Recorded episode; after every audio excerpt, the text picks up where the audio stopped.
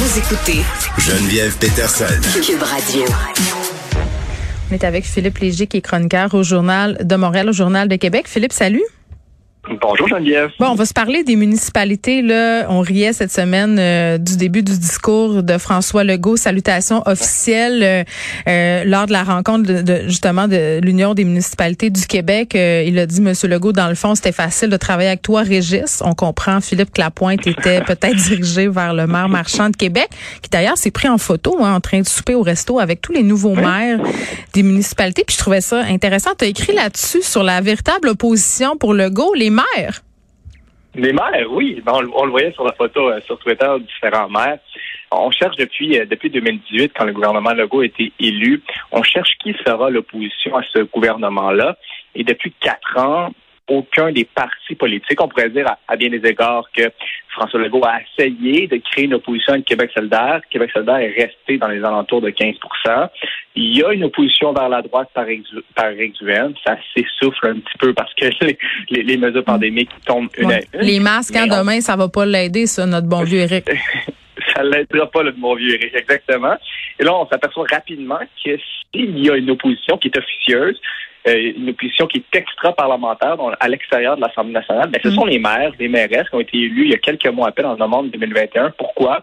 Essentiellement parce qu'ils ont une vision différente de du, de l'aménagement du territoire, des transports en commun, du gouvernement Legault, qui est très attentiste, euh, qui est plutôt immobile sur ce sujet-là. Donc, on voit quand même euh, deux visions qui s'affrontent et on mm. voit quand même également que depuis quelques mois, les maires ont développé un rapport de force assez intéressant envers le gouvernement Legault. Ben, tu sais, excuse-moi, Philippe, mais je, prends la balle au bon en disant que ils ont beaucoup d'influence, nos nouveaux maires, sur les perceptions de la population par rapport aux décisions gouvernementales. c'est peut-être là que ça va faire mal pour François Legault. Oui, parce que si on regarde, si on regarde les différents sondages, sur la plupart des enjeux, le gouvernement, euh, le gouvernement Legault est en symbiose avec les Québécois. Soit les enjeux identitaires, soit les, les enjeux économiques, les Québécois sont relativement satisfaits de ce que offre le gouvernement. Legault. Full populaire. Sur un sujet, full populaire. Mais sur un sujet en particulier, l'environnement, on voit qu'il y a une insatisfaction qui se matérialise et qui se confirme par les maires. Donc, il y avait une insatisfaction qui est un peu, euh, qui pendait dans la population, mais étant donné que les maires offrent une alternative, ben, les gens se disent, ben, réellement, il y a un problème côté environnement. Euh, et j'irais un peu plus loin. Si, cette opposition-là pouvait exister euh, par Valérie Plante entre, entre, dans les dernières années, entre 2018 et 2021, pour le gouvernement Legault, il n'y avait pas véritablement de problème parce qu'il pouvait dire ah, voici un clivage entre Montréal, la vision de projet Montréal qui est très montréalaise, qui est très urbaine, et le reste du Québec que nous, on incarne la coalition de Québec. Hmm. Mais quand ce sont des villes moyennes qui ont des maires plus écolos, plus progressistes, que ce soit euh, Gatineau avec France Bellil, Evelyne Bourdin à Sherbrooke, on pourrait faire la liste avec Catherine Fournier à Longueuil, c'est dans des villes moyennes et c'est dans des villes aussi que la coalition de Québec a des sièges, pas simplement Montréal. Donc, c'est sûr qu'il y a un enjeu électoral. Donc, on rentre dans l'enjeu électoral et là, le gouvernement Legault s'aperçoit que ah, peut-être que sur cet enjeu-là, la population est beaucoup plus proche de la vision des différents maires que la vision de la coalition de Québec. Oui, puis c'est drôle aussi parce que là, euh, on a cette attraction des jeunes pour la politique municipale. Tu faisais référence à, Catherine Fournier tantôt qui a fêté ses 30 ans. Puis je reviens à la fameuse photo. Moi, je regardais ça puis j'étais flabbergastée de voir ça. Je veux dire, il y en a là-dedans beaucoup qui sont plus jeunes euh, que moi. Là. Moi, j'ai 39 ans puis je me dis, mon Dieu, est-ce que je serais game d'être maire d'une ville euh, comme Longueuil? Je suis pas sûre. Hum, il y a beaucoup de progressistes, beaucoup d'anciens péquistes beaucoup de solidaires également qui probablement votent solidaire ou votent euh, pour le Parti québécois aux élections provinciales. Bon, pourquoi les jeunes s'intéressent autant à la politique municipale? Essentiellement, moi, je vois trois raisons. D'abord, je pense qu'il faut planter le décor. La CAQ, en ce moment, avec environ 42-43% se dirige vers une réélection. Il faut jamais faire de prédiction, mais celle-là, elle est, relativement facile à faire. Mm. Euh, se dirige. Et donc, il y a beaucoup, beaucoup de jeunes progressistes qui ont encore le service public, qui ont envie de faire la politique, qui se retrouvent devant un cul-de-sac au niveau provincial et qui ne s'identifie pas réellement au palier fédéral. Parce que souvent au Québec, on est progressiste, on est souvent souverainiste. Ça va souvent euh, de soi. Donc, ils veulent pas faire la politique fédérale, ils veulent pas faire la politique provinciale parce qu'ils ne seront tout simplement pas élus. Qu'est-ce qu'il reste? Il reste le palier euh, municipal. Et je rajouterais à ça l'autre raison qui me semble évidente, c'est que pendant que le changement euh, pendant que les changements nécessaires soient tables sur, sur le front de l'environnement, est difficile que ce soit à l'international, que ce soit au, fédéral ou que ce soit au Québec, ben, il s'aperçoit que le palier politique restant qui est possible de changer les choses localement, ben, c'est le palier municipal. C'est vrai. Donc, ces, ces jeunes maires-là s'intéressent au changement climatique d'abord, ben, font le choix d'investir les villes. Et on peut dire que dans les derniers, dans les derniers mois, c'est mm. un succès.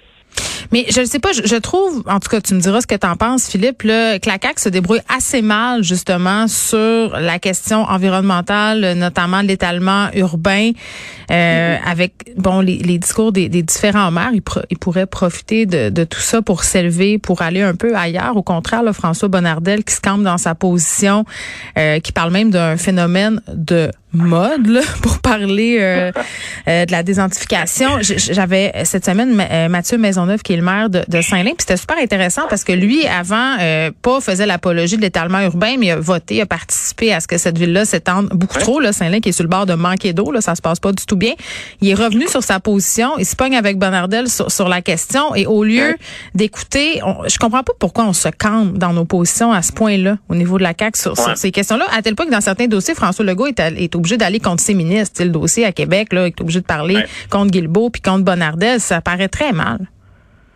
Exactement. Je, crois que chez plusieurs euh, élus de la coalition Venir Québec, on découvre un peu l'étalement urbain, le concept. On découvre ça, pour vrai, en 2022 un, peu comme les changements climatiques à l'élection de 2018. Quand on le découvre, c'est qu'on comprend que la population est beaucoup plus touchée, est beaucoup plus sensible à cette revendication-là et s'incarner par les différents maires. Mm. Euh, moi, je crois que la coalition du Québec en environnement, si on prend dans le grand contexte en environnement, au lieu d'agir sur l'accélérateur, on pourrait croire que c'est le cas, euh, parce qu'ils ont l'autorité, ils sont en avant les sondages, ils pourraient être audacieux.